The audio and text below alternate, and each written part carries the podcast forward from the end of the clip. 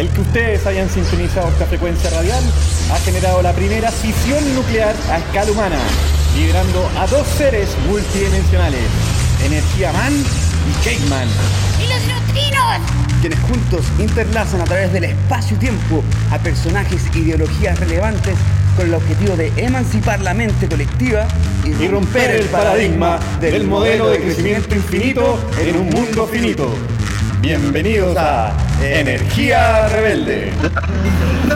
Excelente, volvemos a las grabaciones de Energía Rebelde y me acompaña Isidora Alcalde. ¿Qué tal? Hola, ¿Qué tal Isidora? ¿Cómo estáis? ¿Qué tal? ¿Cómo están?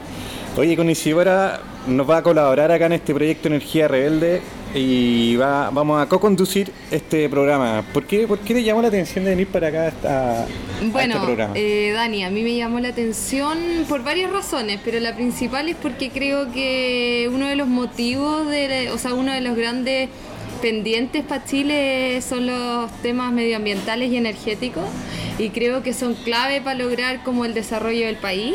Entonces creo que este tipo de instancias de programas generan eh, debate eh, que es muy importante para que todas las personas empecemos a hablar más de la importancia de la energía renovable y una serie de medidas que se pueden tomar desde, desde un Estado y también desde diferentes organizaciones. Qué bacán. Oye, em, para eso tenemos una gran entrevista hoy día, quien es Sara Larraín. Ella fue candidata a presidente. ¿En qué, en qué El 99. Mira. Sí una gran defensora, defensora del medio ambiente, totalmente. Ha estado en varios en varias iniciativas pro medio ambiente.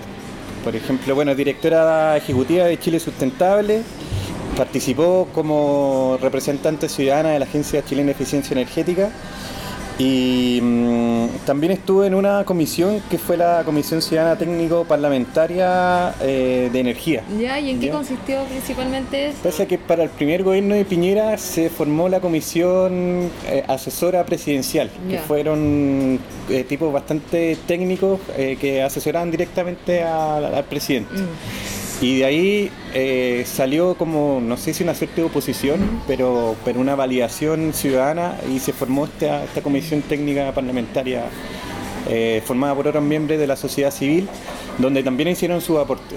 y, que eh, finalmente entre eso y más otros estudios de otros lados formaron lo que ahora tenemos la política energética. Que ha ido bien, igual estamos avanzando en energías renovables, pero no estamos avanzando en fósiles. Sí, no, estamos, no estamos descarbonizando todavía. Y por eso queremos entrevistar a Sara. Precisamente de eso queremos hablar hoy. Exactamente, porque ellos están liderando la campaña del Chavo Carbón a propósito de la zona de sacrificio. Que, que lo de las zonas de sacrificio. Sí, terrible. No, nos podemos poner en la situación, nosotros ahora estamos en casi pleno centro del barrio Providencia, haciendo esta intro en el bar Valdivia, pero no nos imaginamos qué está pasando allá en la zona de sacrificio. Mm por eso es muy importante conversar de, eso. Vamos a ver qué nos cuenta. Oye, em, pide un tema, una cancioncita. Ah, sí, pues te había comentado que ahora que vino Pink Floyd quería una canción de ellos. ¿Cuál, ¿Cuál podíamos elegir? ¿Cuál te tinca ti? Puede ser mm, Comfortable, ¿no? ¿Te ya, parece? sí. Bueno. Buenísimo, me parece. Ya, bacán. Ya. Vamos con esa canción. Ya, vamos.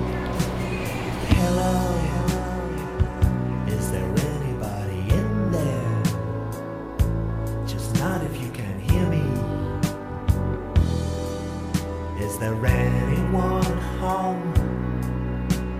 Come on, come on down.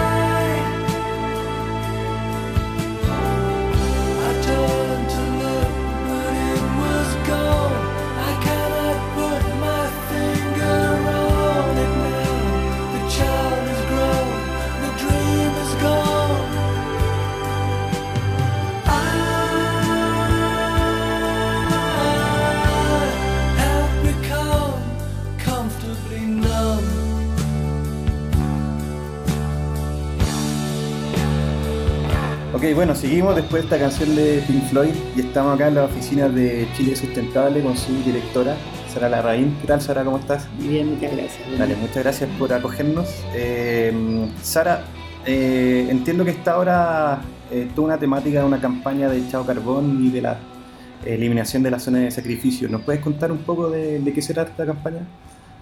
Bueno, el, Chile Sustentable ha trabajado desde, desde el año 2000 en la, en la, en la política energética, em, tratando de, em, de, cambiar el rumbo de, de, lo que era la política energética tradicionalmente, donde está súper concentrada en cuatro actores y prácticamente en em, energía fósil y energía hidráulica. Eso era un poco la, la matriz y, lo que nosotros teníamos hacia adelante como futuro energía, si tú mirabas los planes de obras en la Comisión Nacional de Energía, era el conjunto de proyectos más rentables para los privados. Cada privado decía quiero hacer esto y eso es lo que se ponía en el listado y eso era el desarrollo energético del país.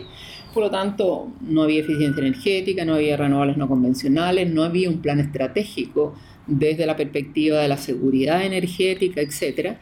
Y, prueba de ello es que em, cuando fue la crisis eh, del gasco en Argentina, año 2003-2004, tú mirabas el plan de obras de la Comisión Nacional de Energía y eran nueve centrales a carbón y una hidroeléctrica, todavía me acuerdo, en el TUME, y el resto eran puras centrales a gas natural, y resulta que gas natural no había.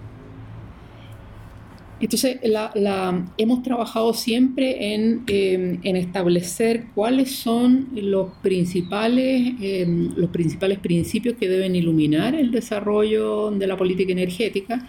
Y obviamente establecimos que todos los temas de seguridad y equidad en el suministro son clave todo el tema de sustentabilidad ambiental del desarrollo em, em, eléctrico eh, particularmente es absolutamente clave. Y, eh, fuimos un actor muy relevante en, las, em, en los dos cambios legales vinculados a abrir un espacio para las energías renovables no convencionales y al mismo tiempo eh, obligar a las empresas a que al menos un porcentaje de la nueva energía que ingresaban tenía que ser obligatoriamente de estas nuevas energías renovables no convencionales y si no tenían que pagar multa.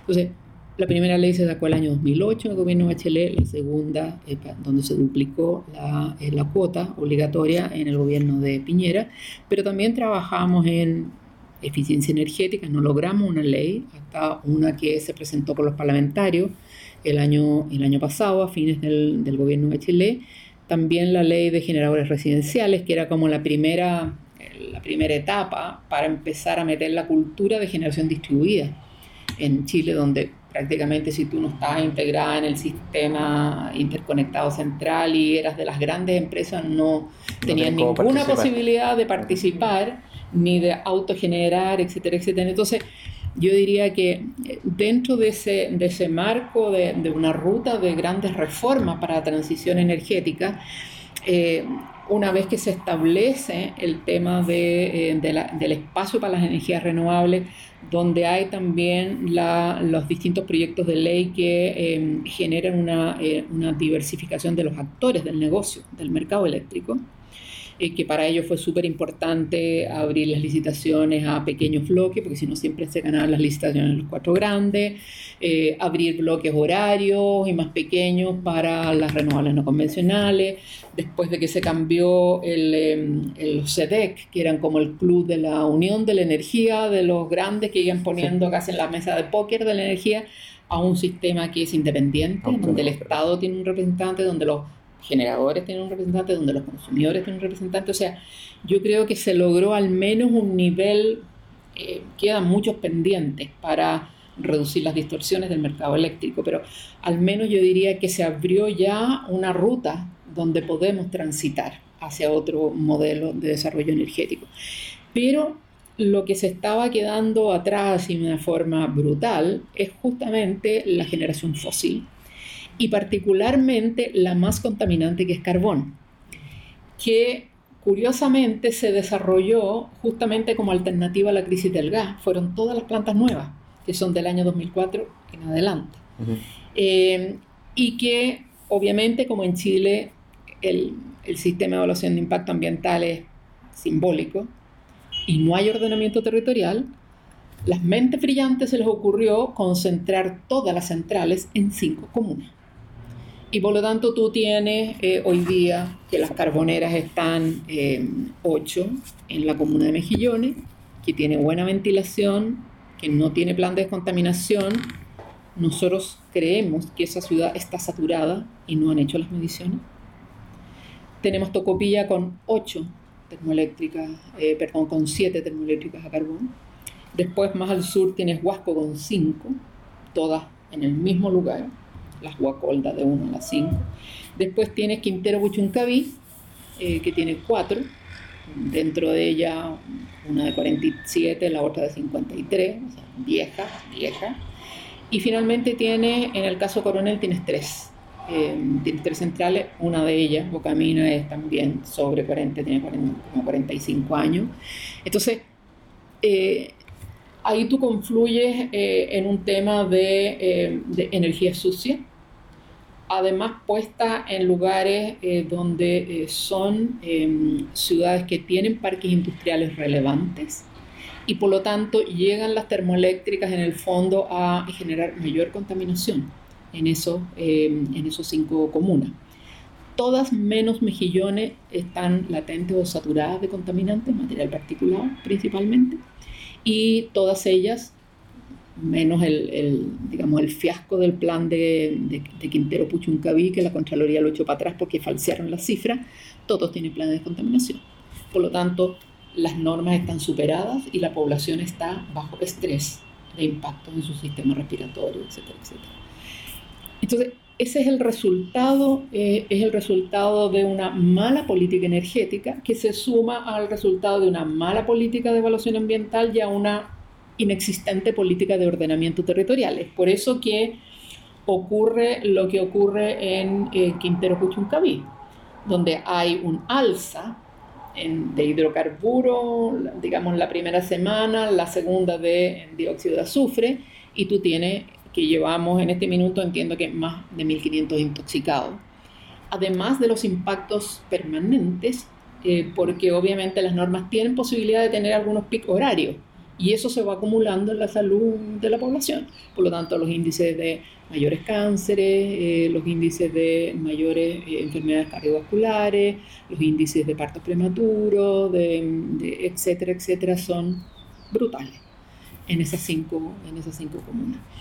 Entonces, eh, nosotros empezamos, eh, empezamos a estudiar el tema de las termoeléctricas, eh, porque obviamente se habló en Chile de que la transición energética, de que éramos tan limpios, de que las inversiones en renovables no convencionales, el cuento se lo contaron a Al Gore y no sé si ustedes vieron el documental de Al Gore, de repente empiezan a ver la inversión en renovables, en solar, etcétera, etcétera, y Chile aparece como destacado y empieza la barra de la inversión en Chile a subir, a subir, el teatro entra en éxtasis, la gente entra a ver un éxtasis impresionante, pero lo que tú ves en realidad es que lo que estamos consumiendo es 40% de carbón. Entonces, eso es una película que yo no sé quién le contó, la película de las inversiones, pero la realidad en Chile es que tenemos un porcentaje gigantesco sobre casi 70% de generación fósil. Y dentro de eso, 40% es carbón. Y hay años que es 42, hay años que es 38, pero siempre estamos en torno al 40%. Entonces, es la gran mentira. Es la gran mentira, si bien es cierto, de, de la capacidad instalada, el 28% son carboneras, la verdad es que lo que consumimos cuando prendemos la luz o ponemos el microondas, qué sé yo, es 40% carbón. Y ese 40% carbón está en cinco comunas donde la gente está mal, está afectada. Entonces, eh, nosotros empezamos el año pasado, no había levantamiento de información a ver quién es quién. La ciudadanía no tenía información. Claro, si tú ibas al, eh, al, al SIC o ibas a las empresas, entre ellas el Ministerio de Energía, no había hasta el eh, gobierno de Bachelet, el primer gobierno de Bachelet que se hace un Ministerio de Energía, antes era una comisión de minería y energía, o sea, no tenía ninguna relevancia, era para servir a la minería nomás. Entonces, en todo este contexto, eh, nosotros dijimos, oye, la verdad es que aquí hay que actuar eh, sobre este sector que está súper atrasado. O sea, aquí la política energética ya inició una transición, eh, obviamente no con la brillantez que se plantea, ¿no es cierto?, en el documental y todo lo demás, pero aquí están tapando la mugre debajo de la alfombra y esa mugre se llama carbón, está en cinco comunas que están súper afectadas ambiental y, y humanamente. Y, bueno, entonces hicimos el año pasado un levantamiento de todas las termoeléctricas, eh, hicimos un levantamiento de las emisiones de las termoeléctricas. Y lo que vimos es que, bueno, hay cuatro, eh, hay cuatro empresas que concentran la propiedad, por lo tanto son cuatro los actores que tienen que moverse aquí y cambiar. Eh, AESGENER principalmente es casi 54% eh, de, las, eh, de la propiedad de las termoeléctricas a carbón es de AESGENER. Después tenemos un veintitantos eh, Engie, que es una empresa francesa. Después tenemos claramente Enel, que es una empresa italiana, y tenemos Colbún con una central, Santa María en, en Coronel que, em, que, renunció a construir Santa María II, que era la segunda unidad que le fue aprobada ambientalmente por el Estado, en una zona que está saturada de terror. Entonces, lo primero que nos chocó y nos impresionó muy fuertemente al levantar este estudio es que hay una serie de centrales que simplemente no debiera estar funcionando, que tienen sobre 40 años, que tienen tremendos índices de contaminación, de emisiones, no solamente CO2, sino que dióxido de azufre, óxido de nitrógeno, etc. Eh, pero además, si nosotros vemos en términos de contaminación, vamos a ver que estas 28 termoeléctricas eh, son las que emiten el 91% del dióxido de carbono de todo el parque eléctrico. O sea, si nosotros elimináramos estas 28 centrales de carbón, quedaríamos con una matriz limpia. Lo mismo en relación a los contaminantes locales. En dióxido de azufre, estas 28 carboneras son el, em, el 97% de las emisiones de, dióxido de azufre, el 88% del material particulado.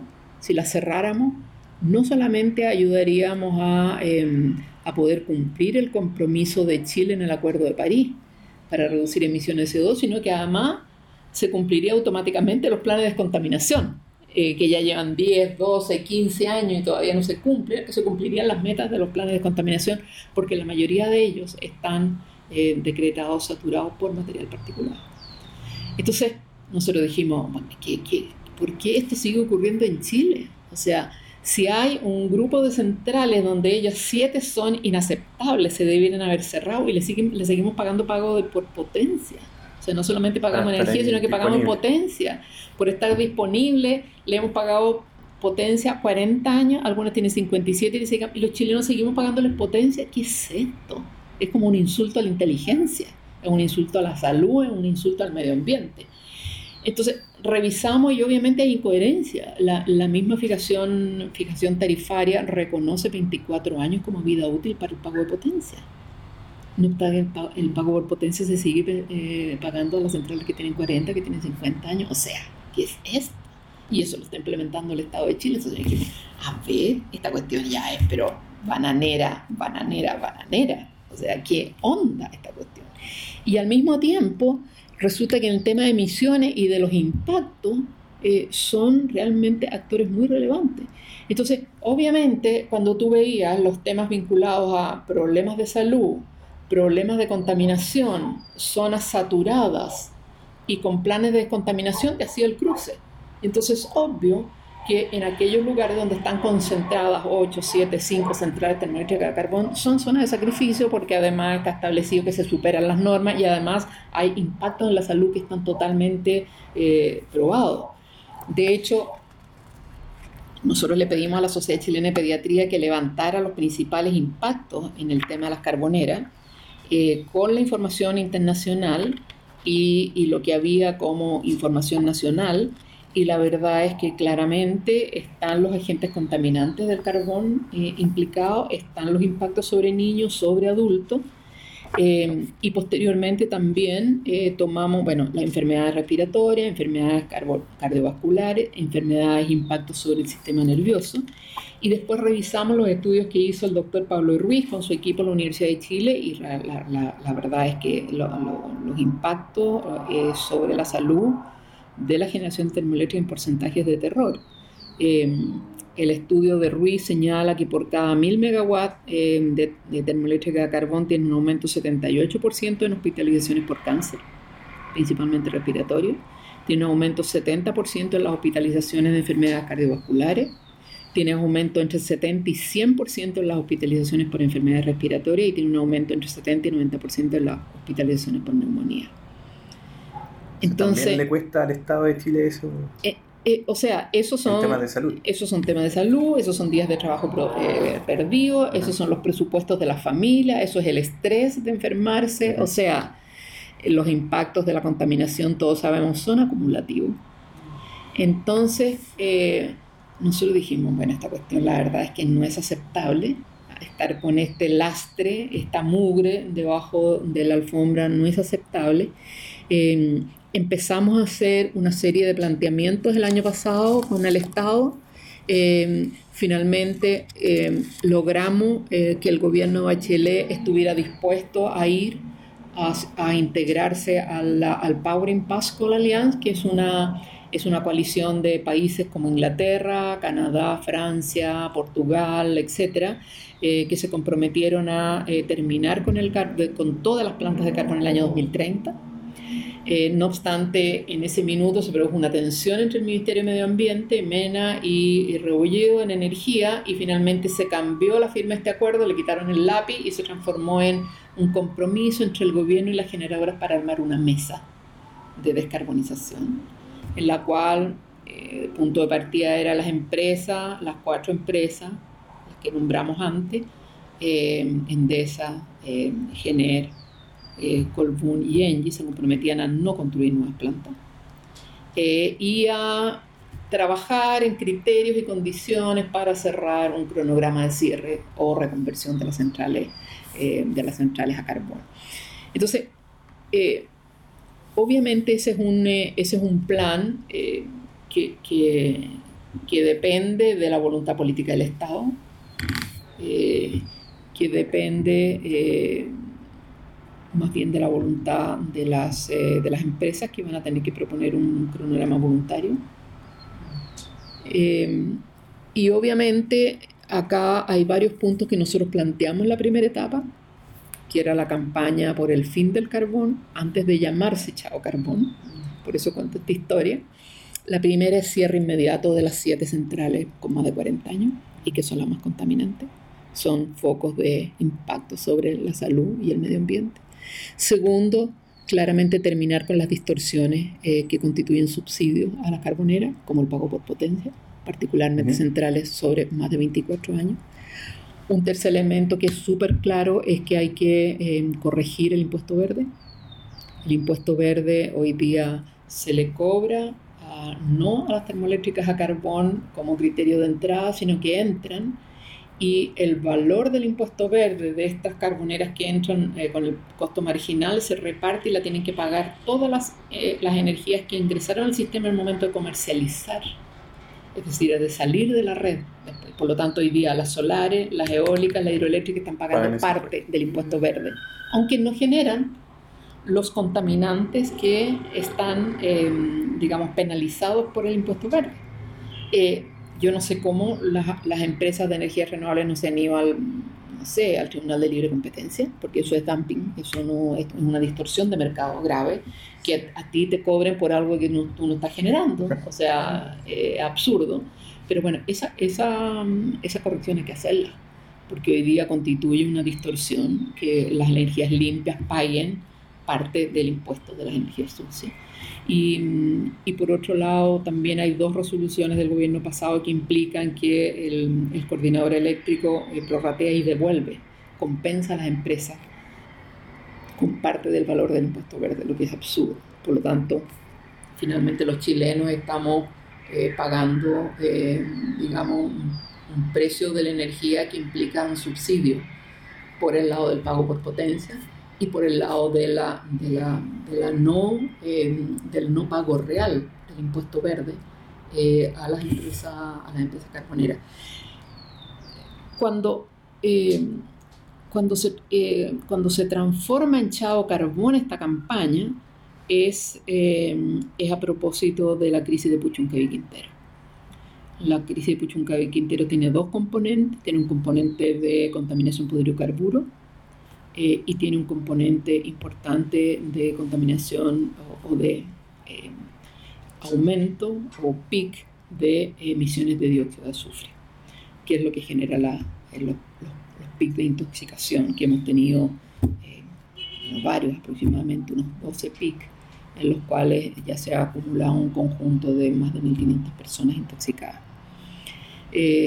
En ese momento nosotros entendemos de que eh, hay que darle un sentido de mayor urgencia a la campaña y eso se hace con eh, involucramiento mayoritario de otros sectores del sector político más allá del Ejecutivo, que es el que llevaba el tema, y por lo tanto eh, contribuimos a la formación de una bancada parlamentaria, Chavo Carbón, por el fin de la, de la generación a carbón en Chile al año 2030, todo las siete viejas ahora ya, y el resto dos por año hasta que el año 2030 no queda ninguna. Em, y, incorporamos también a actores y voceros del, del sector del arte, de la cultura, eh, de la música. Para tener, eh, llegada. ¿ah? Para tener llegada a la gente, ¿no? Exactamente, eh, en el sentido de que son personas que representan de alguna forma, que tienen una cierta credibilidad eh, distinta de los políticos eh, y también líderes de las comunidades locales. Entonces en la campaña eh, nos hemos concentrado un poco en las redes sociales y nos hemos concentrado al sector político, particularmente aquellos que representan a los intereses de la gente en la zona de sacrificio o en estas cinco regiones. a gente del mundo de la cultura que tiene una mayor legitimidad ética y cultural con, con la ciudadanía y obviamente a los ciudadanos directamente afectados por lo tanto tenemos líderes en, en, en videos, etcétera, tenemos testimonios de líderes de Mejillones, Tocopilla, Huasco, eh, Coronel y Quintero Y la campaña pretende, em, pretende eh, popularizar y, y, educar sobre qué significa la generación de carbón para las personas y para el medio ambiente. Educar además de que, em, de que hoy día es posible descarbonizar. Tenemos el doble de la oferta em, eléctrica de lo que el país está consumiendo. Tenemos una capacidad instalada eh, sobre 20.000, 22.000 megas y, claramente lo que nosotros estamos consumiendo hoy día en los, en los máximos horarios son entre 9 y 10.000 por lo tanto, hoy día es el momento ya. La minería no va a tener un boom en los próximos años y, todos han señalado, incluso el sector energético, que por lo menos en los próximos 5 o 7 años no hay que construir nuevas plantas, no es necesario porque hay un parque instalado. Y por lo tanto, hoy día perfectamente las carboneras eh, se pueden cerrar eh, y para, la, para las puntas eh, se tendrá que ingresar la capacidad disponible en gas natural, sin duda y, em, y, en caso contrario, más adelante eh, tendrá que cambiar la forma de operación de la hidroelectricidad, usarla como almacenamiento y por lo tanto funcionar en PIC. Eh, ¿Te fijas? Eh, y que en muchas partes del mundo ya se están usando como parte del concepto de almacenamiento, la hidroelectricidad. Entonces, mientras no llega el, el, almacenamiento para solar, mientras no te dan los precios, tú perfectamente puedes cambiar la operación del parque hidráulico y obviamente tendrás que reconocer al parque hidráulico ese cambio en, el, en, la, en la, forma de operación, lo tendrás que reconocer en una modificación eh, de, la, de, la, tarificación. Eh, pero, pero la campaña Chao Carbón tiene eso, es, es posicionarlo a nivel, eh, a nivel nacional con el objeto de, uno, hacer, hacer inviable la continuación de mantener este tipo de energía con estos y a los cuales se les está pagando por matar a la gente.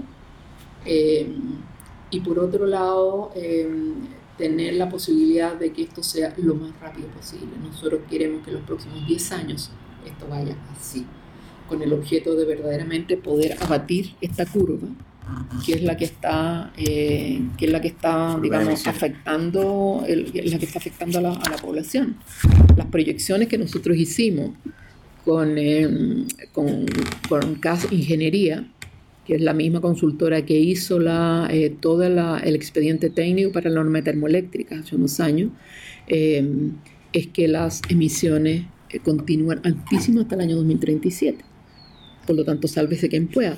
Las proyecciones que hicimos para las cinco, para las cinco comunas son de terror, es apocalíptica. Mira Mejillones, qué es lo que ocurre al año 2023 con las emisiones y qué es lo que ocurre eh, con eh, el año 2033. En todas las gráfico, comunas. Mejillones es la más afectada en los próximos años. Eh, o sea, Mejillones es la que tiene más centrales y tiene más, más capacidad instalada, son, son 1894 megas. Entonces, obviamente, tú ahí tienes una, un, un problema serio. Después en Huascos tiene del orden de 700, en Tocopillas tiene 622, Engie ya se comprometió a cerrar em, eh, Tocopilla 12 em, y 13 el próximo año, en abril. Em, tienes Coronel, tienes Puchuncaví Quinteros con 820. Eh, entonces, claramente aquí tenemos que, tenemos que cortar esa, eh, tenemos que cortar esa tendencia. Y la única forma es cerrar la carbonera Em, y por lo tanto eh, es totalmente viable. En los últimos estudios que ha hecho el coordinador independiente señala que es posible descarbonizar al año 2035 sin afectar eh, la seguridad del sistema, sin afectar la calidad eh, del servicio y obviamente los aumentos de la inversión eh, y, el aumento, por lo tanto, del Lucas en ese punto se netean completamente con la baja en los costos de operación y por lo tanto ese neteo implica que además no sube el costo de energía. Entonces, es, tú ves que la política no está cambiando solamente porque un paquete de empresas que son las mismas que boicotearon las energías renovables no convencionales en el Congreso, en todas partes, siguen tratando de ganar hasta las últimas lucas a costa de los pulmones de la gente y, de la, em, y del medio ambiente. O sea, lugares como, como Puchuncaví y, Coronel son particularmente Puchuncaví es la muerte de toda la agricultura mm. en, en toda la zona, O sea, esa cuestión es muchos años para revertir los impactos. Esta campaña apunta directamente al presidente de la República, a Sebastián Piñera. ¿Han tenido alguna respuesta de él relacionada con esto? La verdad es que eh, hoy día los ciudadanos podemos hacer nuestra pega y el Parlamento puede legislar y hacer una pega y por lo tanto incidir indirectamente. Pero el presidente de la República es el que tiene la responsabilidad ética y política. Y por lo tanto el llamado, muy respetuoso, por favor, señor presidente, cierre la trama eléctrica en la zona de carbón, en la zona de sacrificio, nuestros compatriotas están muriendo, es responsabilidad política de él. Él lo puede hacer, él lo puede hacer en el sentido de decir a las empresas, mire, yo quiero un cronograma de cierre al año 2030, y le puede decir al coordinador, establezcame los requisitos, qué es lo que hay que hacer, qué, qué cosas hay que adelantar del plan, eh, del plan de expansión, de lo que tenemos el año 2018. Prácticamente lo único que tú tienes que adelantar es la línea, la línea continua, Em, que se planteó en enero de 2018 en el plan de expansión. que hoy día, bueno, tú sabes que las mineras se fueron al, panel de expertos porque como cambió y ahora no es 80-20 el pago, sino que lo pagan todos los consumidores, no, ellas no, están pobres, no pueden pagar eh, un adelanto en las líneas de transmisiones. Probablemente lo único que habría que hacer es el cambio. Pero ahí alguien tiene que eh, alguien tiene que tomar la decisión y en Chile el que toma la decisión se llama presidente de la República. Por lo tanto, él es la persona que tiene que tomar la decisión, es él es el responsable ético y político de lo que está pasando en esta zona de sacrificio. Si estuvieran una en un lugar, otra en otro, sería otro cuento. La urgencia sería distinta. Sería así por un tema que Chile puede contribuir a la comunidad internacional, el cambio global y reducir las emisiones, mitiguemos CO2 y todo lo demás. El problema es que no es solamente CO2, son contaminantes locales y eso está matando a la gente. Entonces aquí el presidente no puede hacerse el leso de que yo no voy a cerrar, que no puedo hacer una llamada telefónica. El presidente de la República en Chile, en el sistema presidencialista, tiene la autoridad y tiene la responsabilidad ética política. Si no la toma... Ya lo hizo una vez, ¿no? Ya lo hizo una vez en el sentido contrario, eh, pero hoy día él lo que ha respondido en un programa de televisión es que él no puede cerrar las termoeléctricas de un día para otro. Nadie le está diciendo un día para otro, está diciendo cierra las obsoletas, cierra los mamarrachos. La misma Cristina Figueres cuando vino le dijo, eh, vayámonos con las bisabuelas, ya déjenlas descansar, ¿te fijas? Y, y, la verdad es que el resto se puede hacer un programa eh, de cierre si no quieren cerrarla, que las reconviertan. Pero no podemos seguir permitiendo la combustión de carbón, la gente está muriendo. Sara, Definitivamente. ¿Cuál ha sido la respuesta de la ciudadanía frente a este tema? frente a la campaña? Súper, súper buena. O sea, nosotros creemos que hoy día, eh, porque esto, además de los testimonios, va acompañado de infografía, eh, va acompañado de video, entonces está planteando a la gente cuál es la capacidad instalada y qué es lo que necesitamos para, eh, o sea, no, no, para que no te digan como en el caso de Irensen, mire, usted no se puede sacar el pelo porque resulta que si están operando a su abuelito en el pabellón de no sé qué, se va a apagar la luz del pabellón, que era como ese chantaje. Entonces, decirle, mire, no hay posibilidad de que usted se seque el pelo, su abuelito no pueda seguir siendo operado, digamos. Entonces, se, le está planteando a la gente, mire, las más contaminantes y más antiguas son estas, están en estos lugares hoy día se puede hacer la transición porque tenemos esta capacidad instalada y tenemos esta demanda. Se está señalando, el, coordinador eléctrico ha señalado que la transición puede hacerse en estos años. O sea, estás haciendo una campaña de alfabetización en el tema de energía, cosa que la gente tenga certeza en su demanda y al mismo tiempo señalando cuáles son los impactos y qué es lo que ha pasado, por ejemplo, en Estados Unidos con los estudios de la reducción de partos prematuros o de abortos se empieza a notar tres años después de que se cierran las carboneras, se empieza a notar el cambio.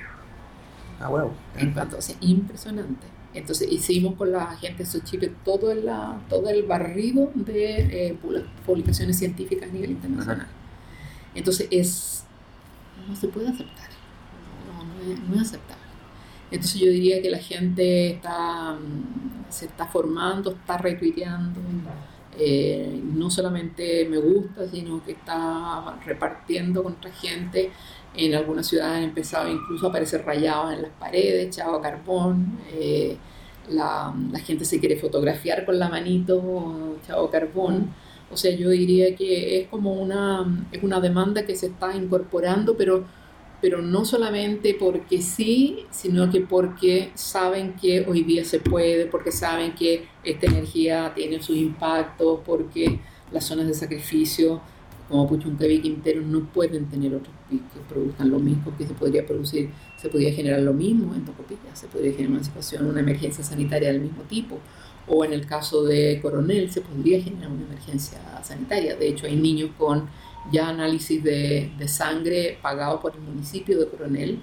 Em, y en la mesa de carbonización el, em, el, alcalde Coronel pidió ir y, dijo que él hasta la muerte, hasta el último día de su mandato, va a estar trabajando por el cierre de la, de Tiene identificado el polvo, las concentraciones de polvo en los distintos colegios, los parvularios, o sea, realmente están, están con las pilas super Ok, eh, muchas gracias por la respuesta bien extendida, pero necesitábamos. ¿Tú, tú, tener que cortar? No, no, no, no, no, todo esto va así, totalmente. Es muy buena para la gente que no sabe mucho del tema. Ajá. Así que pasamos ahora al, siguiente bloque, pero antes de ese bloque te pedimos que si quieres pedir una canción para la radio, que ojalá relaciones con, con esta temática del estado de carbono, de la energía, o la que quieras escuchar finalmente. No sé, usted, usted que fueron a, vi que, que, habían puesto algo de Pink Floyd y, ah, que, y que habían ido al, al, recital de Robert Waters en el yo fui, pero fui al, al, mismo recital, pero en Barcelona. Ah, ya. Yo estaba ya estudiando un máster. Ya. Entonces por eso, claro, me iba a ir de nuevo ahora que era el mismo. Claro. Pero claro, entonces se me ocurrió esta semana, aparte, bueno, como que inspiran, eh, las canciones inspiran mucho, como me preguntaban también a mí, como que te inspira temas de energía, y como que me da una sensación de energía en todo su ámbito, y la, un poco la música.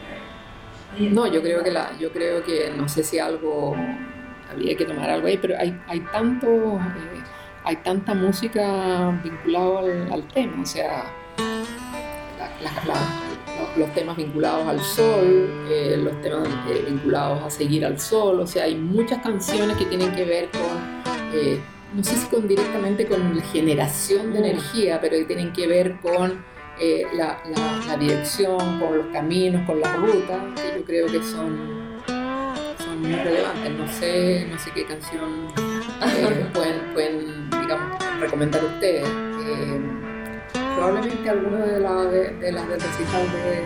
Vamos a buscar una de Pink Floyd, la vamos a escuchar ahora. so, so you think you could tell heaven from hell, blue skies from pain. Can you tell a green field from a cold steel rail? A smile from a veil. Do you think you can tell? betray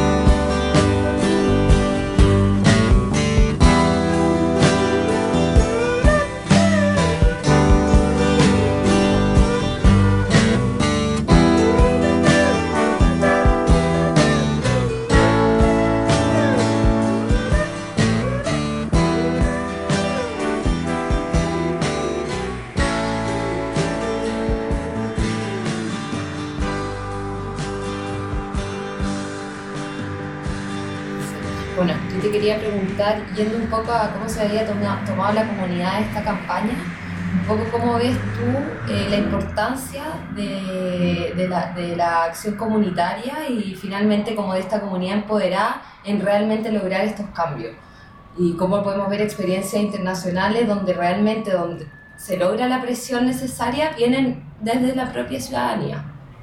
Bueno, yo creo que en Chile es súper... Eh, eh, es como bastante claro lo que pasó, por ejemplo, con el caso de Hidroicén, que yo creo que de alguna reforma es una campaña sostenida de no querer represar los ríos de la Patagonia, donde finalmente se impopulariza una opción.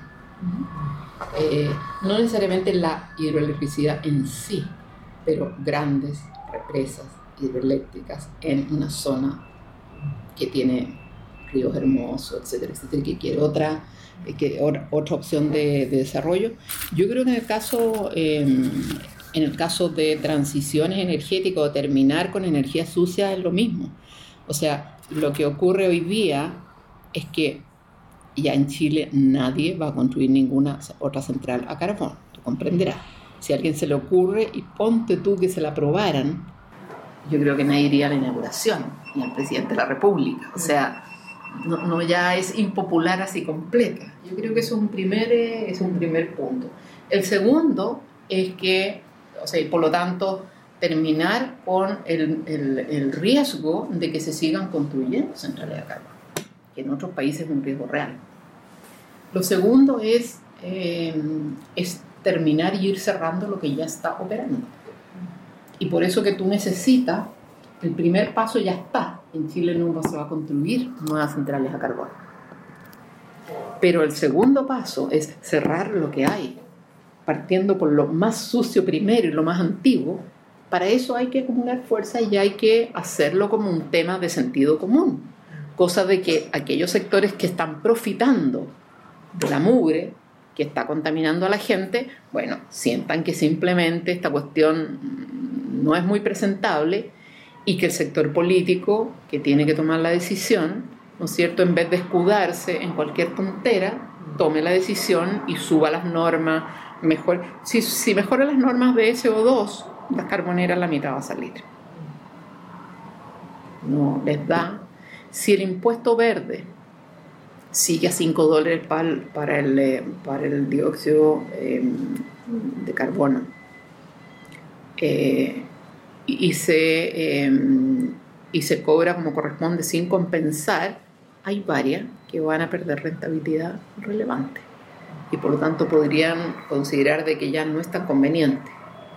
Eh, y finalmente, si suben el impuesto verde a 32 dólares, que es lo que señaló en la, la, política pública, el gobierno de Chile, y que es la evaluación, es lo que se usa, el valor que se usa para la evaluación social de los proyectos públicos, 32 dólares, el costo de abatimiento del CO2,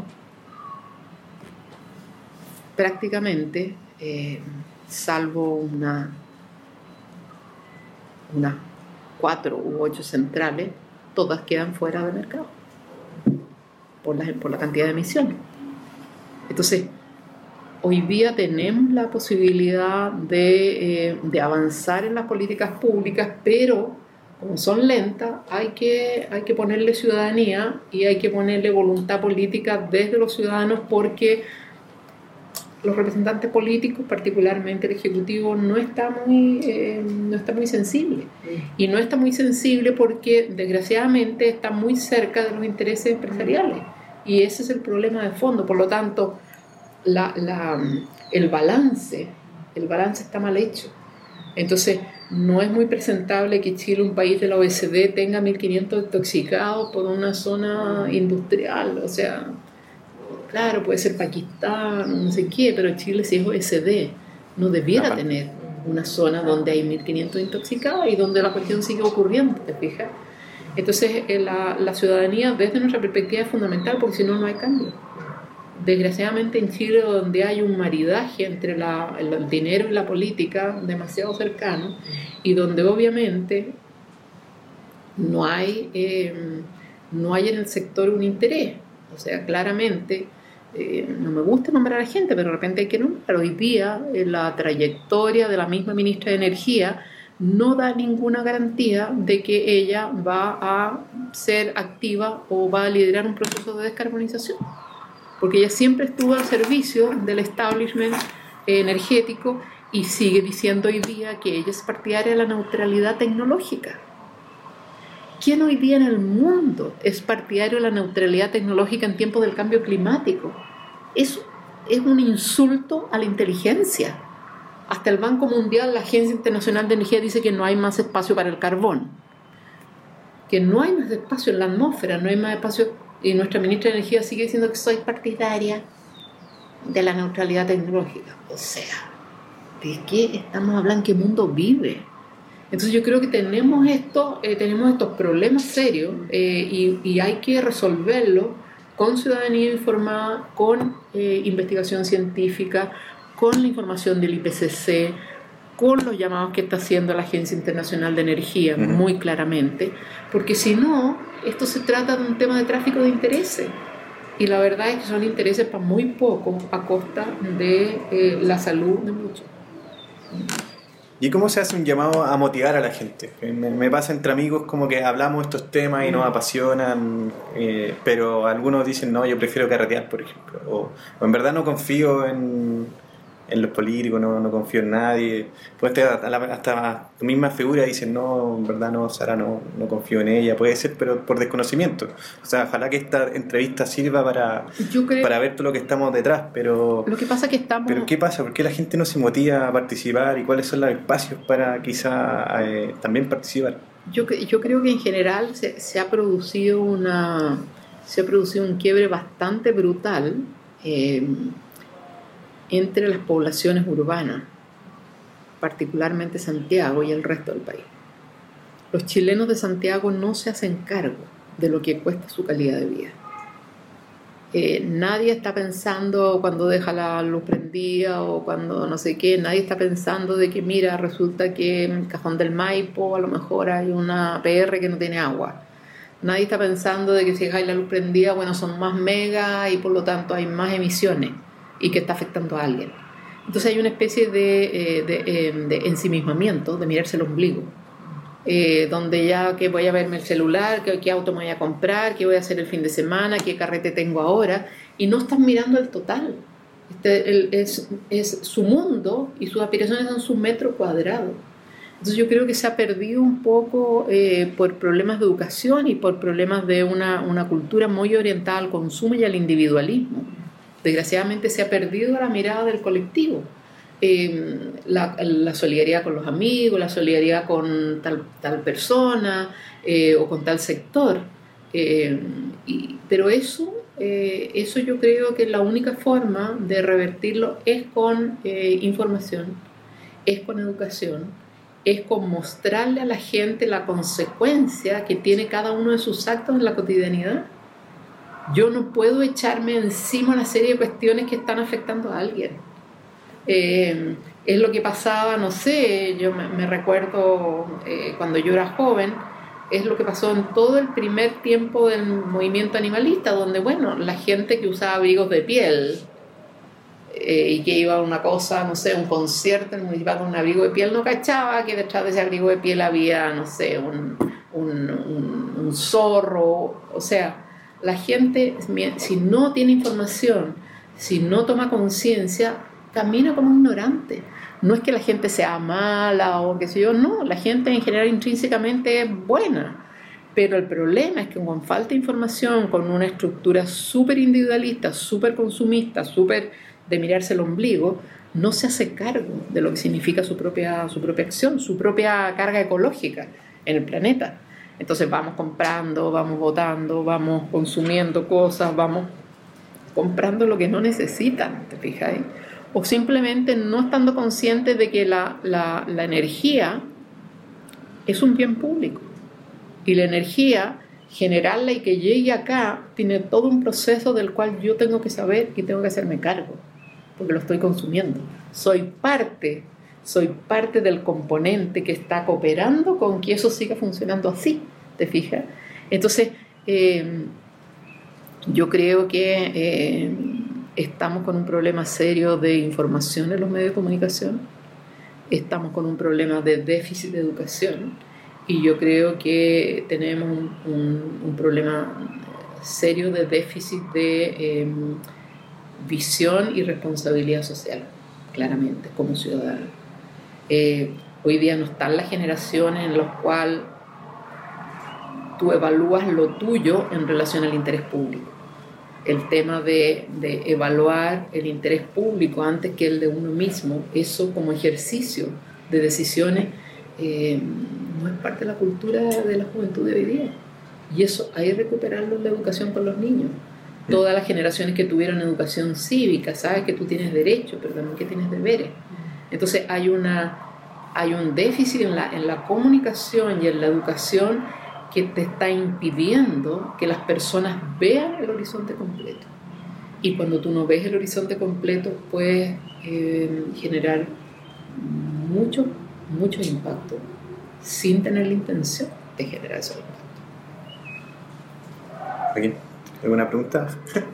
no, que estoy pensando cómo hacerlo, cómo cautivar nuevamente a esta ciudadanía desencantada yo creo que ese es el gran desafío para los líderes mm. políticos y para los líderes sociales como tú, eh, como cómo logramos llegar a esta... Es que yo creo que no, es que yo, con el ejemplo, ¿no? Es que yo no creo que se juegue con eh, yo no creo que se juegue solamente con los líderes. Mm. Porque, porque es lo mismo, es lo mismo que pretender, no sé, o sea, que pretender que yo voy a seguir a esa persona y voy a hacer tal cual. Yo creo que hay un tema de hay un tema colectivo. Mm. Uno en el lugar que esté, humilde que sea, uno tiene en su comportamiento personal una cierta coherencia. Esa coherencia con la coherencia del del lado, del del lado, del lado, hace la diferencia.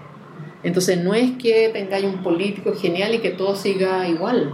No, tú vas a poder tener eh, políticos eh, iguales, pero si tú no logras que cada uno asuma esos valores en su propia persona, no hay ningún cambio.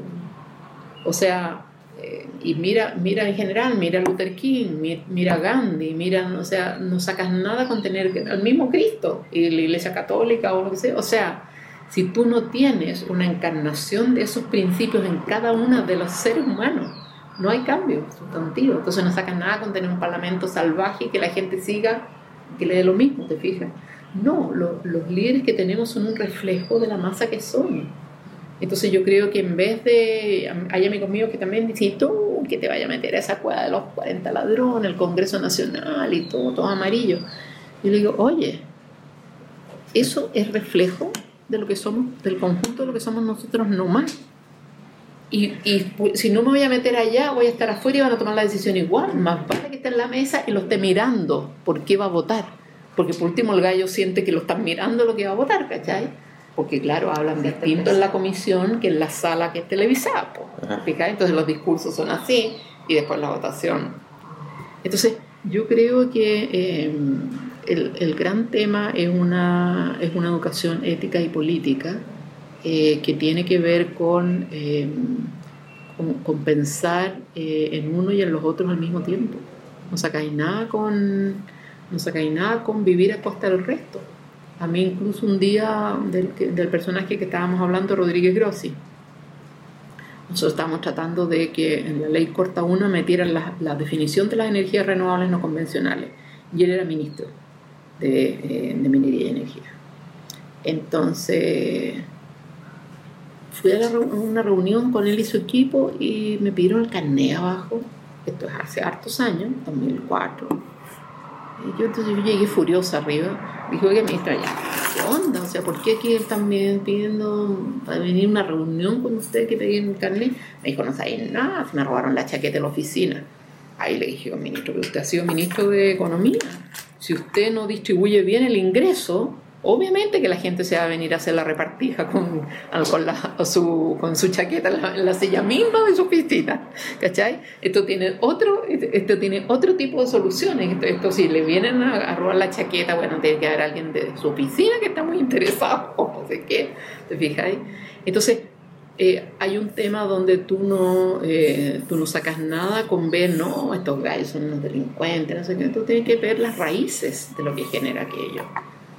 O sea, el, el, tema, nadie es malo que está, que no, aquí desgraciadamente hay una serie de cuestiones que se generan por inequidad, hay una serie de cosas que se generan por revancha y por rabia, hay una serie de cuestiones que se generan por catarsis de no sé qué, o sea, y yo creo que un buen gobernante tiene que, tiene que asumir y particularmente lo que son los elementos vinculados a necesidades básicas, salud, totalmente inequitativa y dos sistemas, educación, dos sistemas, energía, todavía en Chile tenemos pobreza energética, la mayoría del país no, no tiene agua caliente para bañarse. O sea, si nosotros vamos viendo, tú dices, bueno, ¿por qué esta sociedad no ha salido a la calle más, cachai? Entonces, eh, yo creo que nosotros nos falta una mirada, nos falta una mirada general. Si queremos un país mejor, un país más pacífico, con una mejor convivencia, obviamente tenemos que superar los problemas de inequidad, tenemos que superar los problemas de segmentación de las poblaciones, unas acá, otras allá. Y la gente tiene que atrever a mirarse a la calle y a la cara y tiene que atrever a convivir en los mismos espacios, tengan lo que tengan lo otro no es sostenible, algo va a tener que militarizar o poner rejas, o sea, la cuestión no conduce a ninguna parte. Uh tener que mantener a tus hijos criándolos en una especie de cárcel para protegerlos Totalmente absurdo. No, no, no va por buen camino eso, claramente. ¿Puedes referirte a algo sobre el agua? Quizás ahí se está cambiando algo el código de agua o no. ¿En qué está eso? Bueno, yo creo que el, yo creo que el tema, del, si bien es cierto, en, en Chile el, el, principal problema hoy día que afecta masivamente a la gente es el tema de la contaminación atmosférica y, y obviamente también eso puede hacer unos tremendos cambios a nivel internacional y por lo tanto es como, eh, yo diría, es el principal desafío de la mitigación del cambio climático donde Chile puede aportar. El sector eléctrico en Chile es el 34% de las emisiones totales de CO2, un tercio. Eh, el sector de la generación eléctrica, no estamos hablando de transporte, eh, es menor. Eh, y yo creo que en términos de, del siguiente elemento, pero ya un tema no de mitigación, sino que adaptación es el agua. O sea, nosotros con menos glaciares, con menos lluvia, la, la, situación de mega sequía que hemos vivido en los últimos años ese es el escenario que se viene, o sea, esa es la geografía y las condiciones ambientales que vamos, eh, que vamos a tener. Yo creo que hay, que eh, hay que prepararse para una cultura enteramente distinta del agua y eso implica, eso implica cambios en el código de agua. O sea, tú vas a tener que establecer un poco lo que se logró en esta, en esta reforma, pero que hoy día está paralizada. Eh, establecimiento de usos esenciales primero. No puede ser que no puede ser que sea más importante el agua para una minera que para la población. O sea, primero la gente, eh, la mantención de los acuíferos y bueno, y después la actividad con fines de lucro. Primero es lo primero. Eh, no puedes permitir que proyectos mineros sigan destruyendo glaciares, por ejemplo. Y eso hoy día está ocurriendo. Codelco, Anglo American, Pelambre. Porque si tú no tenés esas reservas de agua en la cordillera congelada, tenéis poca posibilidad de tener recarga cuando llueve menos y tenéis menos, menos nieve acumulada que se derretir. Tú ya a fines de, no sé, fines de diciembre no te queda nieve y lo que te alimenta en el caso de los países de montaña es la recarga glaciar. Entonces, si permitís que los gallos se, se echen los glaciares, que siempre están en las cabeceras de las cuencas en los países de montaña, te estáis disparando los pies, porque a la larga te estáis echando reservas de agua que están congeladas que son un regalo a la naturaleza, no, no pusiste ni un peso para construir ese embalse congelado, eh, y obviamente no tenéis la plata para hacer un embalse equivalente. ¿Fijáis? Y si tuvierais la plata, no te llueve dos años y no se te llena tu embalse. ¿Fijáis? Entonces, por ejemplo, ese tipo de cosas es clave. Pero llevamos, ¿cuántos años? Llevamos más de 10 años con, van como cinco proyectos de ley de protección de glaciares y, la, y las mineras siguen bloqueando en el Congreso.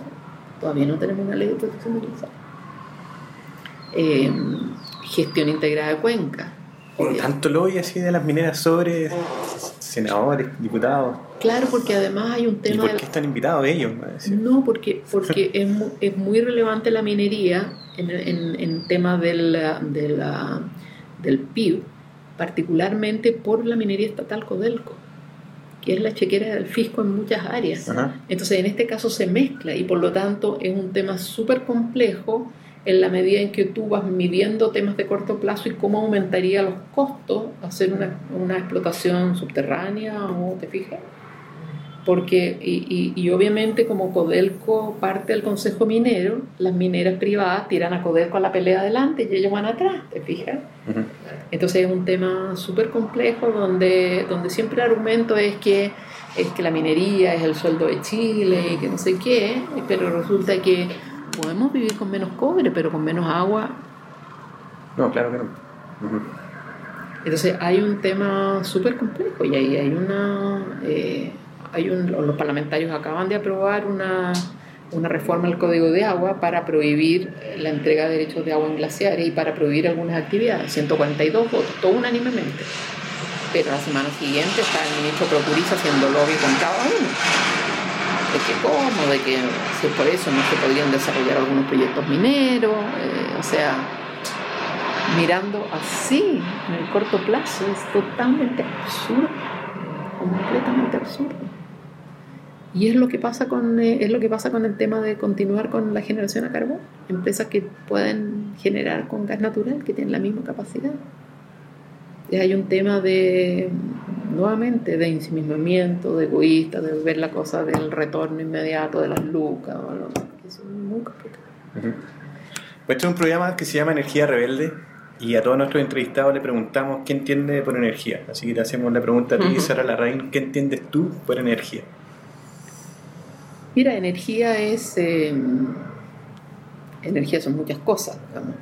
Energía es desde, eh, desde la motivación y el impulso que, que, tiene cada un individuo, el Nehuen, ¿no es cierto?, para movilizarse y que en ese caso tiene que ver con, no sé, con el sentido de la vida, con el entusiasmo y la, eh, que tú puedas tener por alguna causa o por el gusto que tú puedas tener por alguna por algún tema, por alguna carrera, por algún desafío, etcétera, etcétera. Eso es energía, eso da un impulso.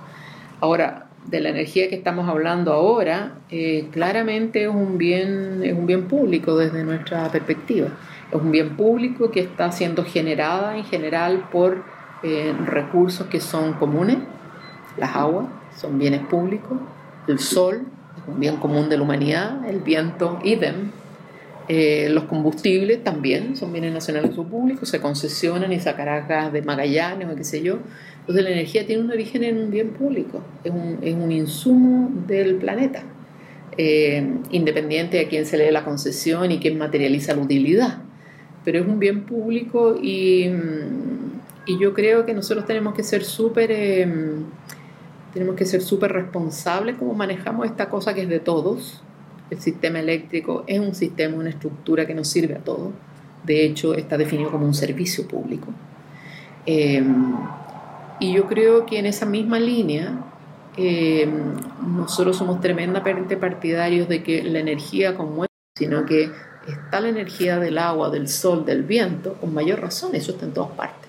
O sea, no vamos a tener que esperar que se privatice el sol o el viento para eh, poder tener energía. No, yo creo que eh, tenemos una tremenda oportunidad en esta, en esta transición energética a, que el máximo eh, de personas participe en redes de generación distribuida y que por lo tanto lo que son los costos de la energía se aminoren en relación a los beneficios de la energía. Bueno, no, sí, muchas gracias por eso. Eh, bueno, ya estamos en tiempo. Eh, muchas gracias por, por esto, por, esta entrevista. No sé si quieres dar algunas palabras al cierre, quizás saludar a alguien, no sé. O algún mensaje positivo. motivacional. O sea, el mensaje, motivacional, yo creo que todo, todos los chilenos tenemos que sumarnos para cerrar las carboneras.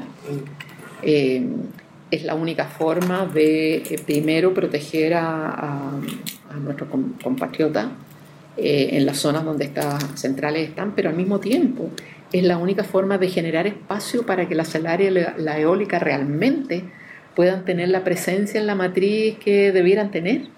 Hoy día, en este momento, eh, tenemos centrales que están teniendo que verter, botar la energía solar y no inyectarla al sistema. Es absurdo. Y están, estamos teniendo energía a carbón Entonces yo creo que eh, el llamado a que todos los chilenos nos sumemos con el objeto de eh, dejar atrás las energías sucias, que es la única forma de proteger la salud de la gente y del medio ambiente, pero al mismo tiempo es la única forma de darles el espacio a las energías renovables. Si seguimos capando el espacio con las energías sucias, las renovables no van a poder apoderarse de toda la matriz. Y yo creo que eso es clave. Y, y lo otro es a en lo posible juntarse eh, con, eh, con amigos o la gente que vive en, sectores rurales y tratar de empezar a generar su propia energía. cooperativa de energía. Más, lo más que se pueda. Bueno, buen mensaje. Muchas gracias, muchas gracias Isidora también. Aplausos. Aplausos para. You rebel scum. Oye, qué loco con la entrevista de Sara Larraín y su definición de energía, que es un bien de uso público. Y aparte, ¿qué, qué, qué, qué temazo esto de cambiarla, de descarbonizarnos, de sacar las compañías de centrales térmicas lo más pronto posible y, cumplir con, con compromisos medioambientales y por supuesto vivir en un país libre de contaminación. Es que oye, no puede ser que sigan existiendo estas empresas que tienen estas fábricas con más de 50 años. Entonces imagínate el nivel de tecnología bajo que tienen y cómo deben contaminar, ¿no? Claro, se pueden ir modernizando, pero en verdad ya lleva mucho tiempo. Y que, que es justamente loco de que ya, ya mucho, mucho tiempo que han aprovechado y, ya está bueno ya y estamos pidiendo como ciudadanía cambios. No inmediatos, pero, pero cambios hacia renovables. Tenemos todas las condiciones para hacerlo. Oye, eh, ¿no te presentamos como dignamente? Es cierto. ¿Quién, eres ya, tú? me presento. bueno, soy periodista de la Diego Portales. Eh, cuando estaba terminando la universidad fui parte de la investigación periodística de la serie de TVN Los Archivos del Cardenal. Y luego fui parte del libro. Eh, bueno, mi primer trabajo fue en Tironi Asociado, la consultora en comunicación estratégica. Eh, luego me fui a La Moneda, a la Secretaría de Comunicaciones para el segundo gobierno de Chile. Y ahora vengo llegando a hacer un máster en políticas sociales y acción comunitaria en Barcelona. Así que recién llegando a Chile, muy motivada para hablar de muchos temas. Excelente. Bueno, para eso vamos a estar y vamos a seguir trayendo más entrevistados. Hoy un saludo a, a Caveman que anda de vacaciones también en Europa y no es que lo, hayamos despedido o sea, ya que querido retirar, sino que anda de, vacaciones, cabrón. Así que sigue pasándolo bien, Cayman. Saludos a, todos los seres energéticos. Un saludo especial. ¿Sí? No, No, un saludo para él que todavía no lo conozco, pero ya nos conoceremos.